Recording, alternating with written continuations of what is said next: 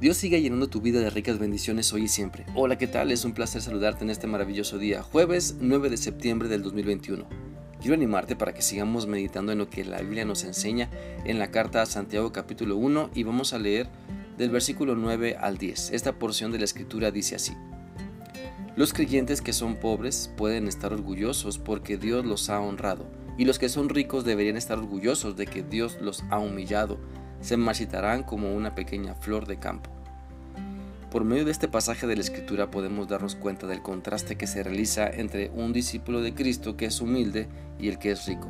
Pero el pasaje dice que ambos deben estar orgullosos, que deben estar satisfechos de que Dios trabaje en ellos, deben dar gloria a Dios por su condición, por lo que Dios les ha permitido vivir.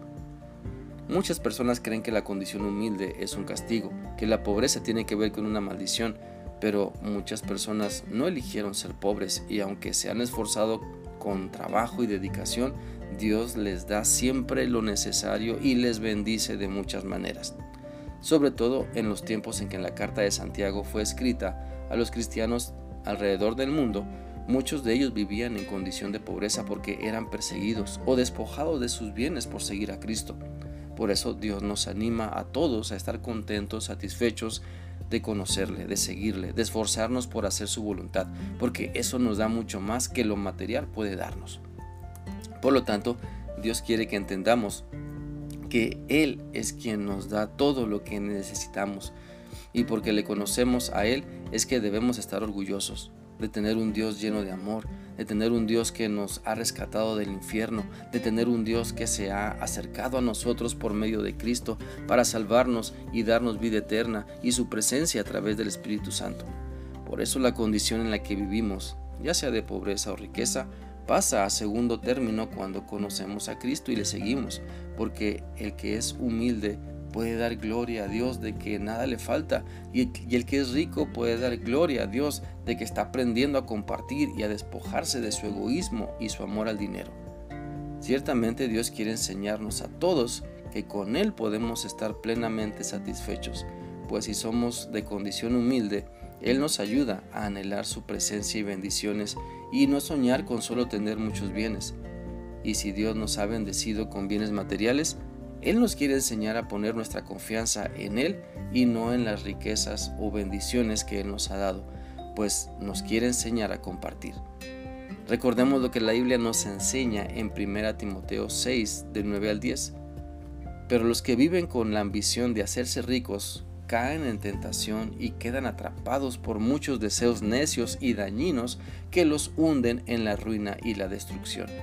Pues el amor al dinero es la raíz de toda clase de mal y algunas personas en su intenso deseo por el dinero se han desviado de la fe verdadera y se han causado muchas heridas dolorosas.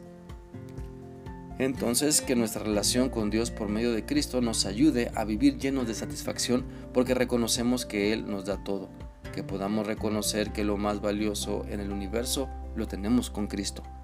Todo lo que vemos eh, que está en esta tierra un día pasará, un día dejará de ser, pero la palabra de Dios permanece para siempre y hace su trabajo en la vida de todo aquel que cree y renueva nuestras fuerzas y nos hace vivir como más que vencedores aún en medio de toda aflicción. Entendamos entonces que sea cual sea nuestra condición, debemos apreciar y valorar todo lo que tenemos en Dios por medio de Cristo, pues su Espíritu Santo nos guía para entender y vivir bajo su autoridad, reconociendo que ese es el mejor lugar, el mejor tesoro que podemos tener podemos entonces entender qué es la pobreza o qué es la riqueza. Bueno, son simples condiciones que no nos deben desviar de darle la gloria a Dios. Son simples condiciones que no nos deben desenfocar de vivir agradecidos con Dios, alabándolo y, alabándolo y esforzándonos por hacer su voluntad. No nos marchitemos anhelando lo que no glorifica a Dios. Que no se nos vaya la vida en vanidades y egoísmos, Enfoquemos nuestra mente en seguir a Cristo, enfoquemos nuestra vida en vivir como Dios nos manda.